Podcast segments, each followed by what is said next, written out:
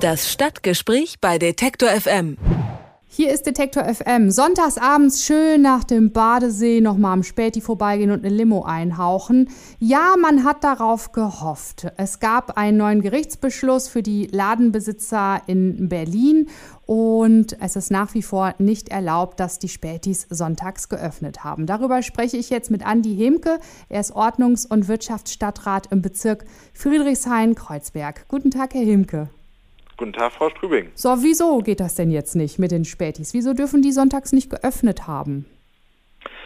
Das Berliner Ladenöffnungsgesetz sagt, dass alle Einzelhandelsgeschäfte an sechs Tagen in der Woche von montags bis samstags rund um die Uhr öffnen dürfen. Mhm. Und äh, eine Sonntagsöffnung ist dem Einzelhandel nicht gestattet, es sei denn, er bietet ein Sortiment, was sich insbesondere oder fast ausschließlich äh, dem touristischen Bedarf widmet. Das heißt, die Spätis müssten sich am besten eine Schneekugel mit ähm, Brandenburger Tor, Souvenir vorne ins Schaufenster reinpacken oder weiß ich nicht, was, was ist das? Was braucht der Tourist? Ja, also einige versuchen es als Mischbetriebe. Es gibt auch Spätis, die eine Gaststättenerlaubnis haben. Dann ja. müssen sie aber Tische und Stühle auch im Innenraum haben und dann de facto auch eine Gaststätte sein. Mhm. Das heißt aber nicht, dass sie dann beliebig alles Mögliche nebenbei verkaufen können. Dann, dann ist der Gaststättenbetrieb natürlich wie überall in Gaststätten an Sonntagen erlaubt.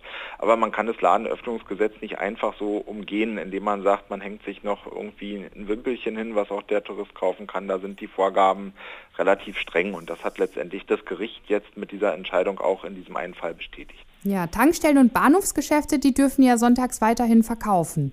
Wieso?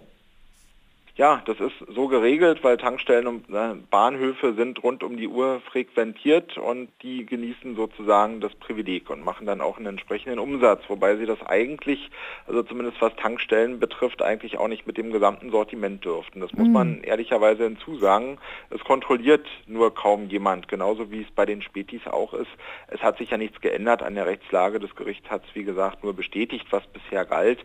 Aber auch hier gilt, dass die Bezirksämter, die Ordnungsämter mit ihren ihren personellen Kapazitäten nicht die Spätis regelmäßig an Sonntagen kontrollieren. Und ich sage ganz offen, bei mir gehört es auch nicht zu den Einsatzschwerpunkten des Ordnungsamtes. Wir haben noch ganz andere Dinge, die uns hier auf den Nägeln brennen. Was sind denn das für Dinge? Wir haben riesige Probleme im ruhenden Verkehr. Wir haben massig Autofahrer, die mhm. auf Radspuren parken, auf Gehwegen. Wir haben Vermüllungstendenzen, Übernutzung der öffentlichen Grünanlagen, mhm. wildes Grillen in einer warmen Jahreszeit, Außenausschank, also Außengastronomie, die viel mehr Flächen in Anspruch nimmt, als genehmigt sind, sodass die Fußgängerinnen und Fußgänger nicht durchkommen. Das sind alles Erscheinungen, wow. die wir auch kontrollieren müssen mhm. und das hat in der Innenstadt zugenommen. Wir haben ja auch deutlich mehr Menschen, die hier leben in den letzten Jahren, deutlich mehr Touristen und deswegen müssen wir uns schwerpunktmäßig diesen Aufgaben widmen und da ist der kleine Späti in der Nachbarschaft, den alle gern haben, jetzt nicht unbedingt im größten Fokus.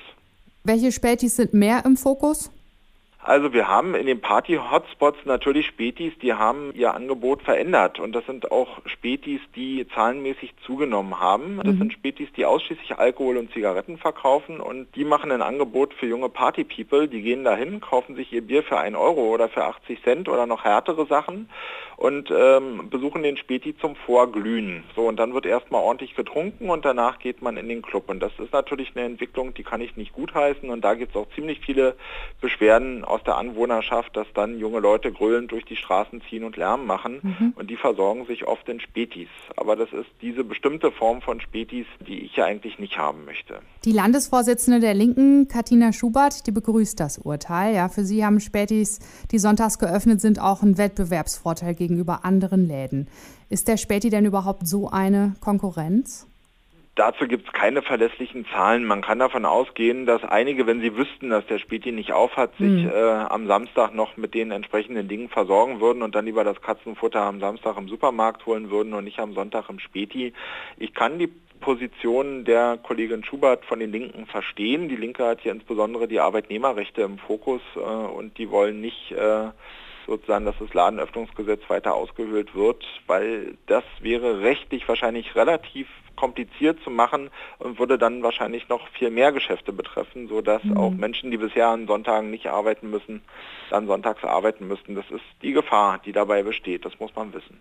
Die Schließpflicht an Sonntagen könnte die wirtschaftliche Existenz einiger Ladenbesitzer tatsächlich auch bedrohen. Werden noch weitere Reformen für das Ladenöffnungsgesetz angestrebt? Nein, also die ähm, rot-rot-grüne Koalition hat sich dazu nicht verabredet in einem Koalitionsvertrag. Deswegen wird sich dazu aktuell in dieser Wahlperiode nichts ändern. Aber man muss anerkennen, das ist jetzt meine persönliche Position, dass es eine Debatte in der Stadt gibt, die sagt, Spätis sind Teil der Kiezkultur und insbesondere dort, wo Spätis in der Nachbarschaft akzeptiert sind, mhm. äh, sind die mehr als Verkaufseinrichtungen. Die sind Treffpunkte für die Nachbarschaften. Deswegen setzen sich die Menschen auch für diese Spätis so ein.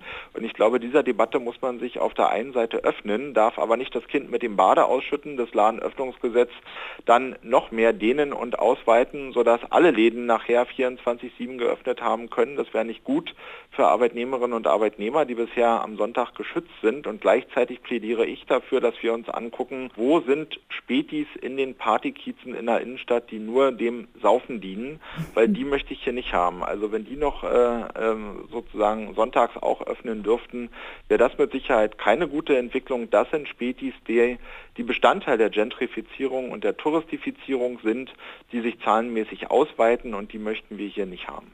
Herr Hemke, haben Sie denn einen Lieblingsspäti, der noch einen Charakter hat? Ich muss sagen, da wo ich wohne, ich wohne im Friedrichshain-Kreuzberg, aber in meiner Ecke gibt es keinen Späti. Ja, hin und wieder komme ich an einem Späti vorbei und, äh, und dann? Ja, ich muss es leider zugeben, ich rauche und da ist es ganz gut, wenn man dann sich noch im Späti versorgen kann. Vielen lieben Dank für dieses Gespräch. Ich danke Ihnen. Die Spätis müssen sonntags geschlossen bleiben und auch an Feiertagen. Und darüber habe ich gesprochen mit Andi Hemke. Er ist Ordnungs- und Wirtschaftsstadtrat aus Berlin. Das Stadtgespräch bei Detektor FM.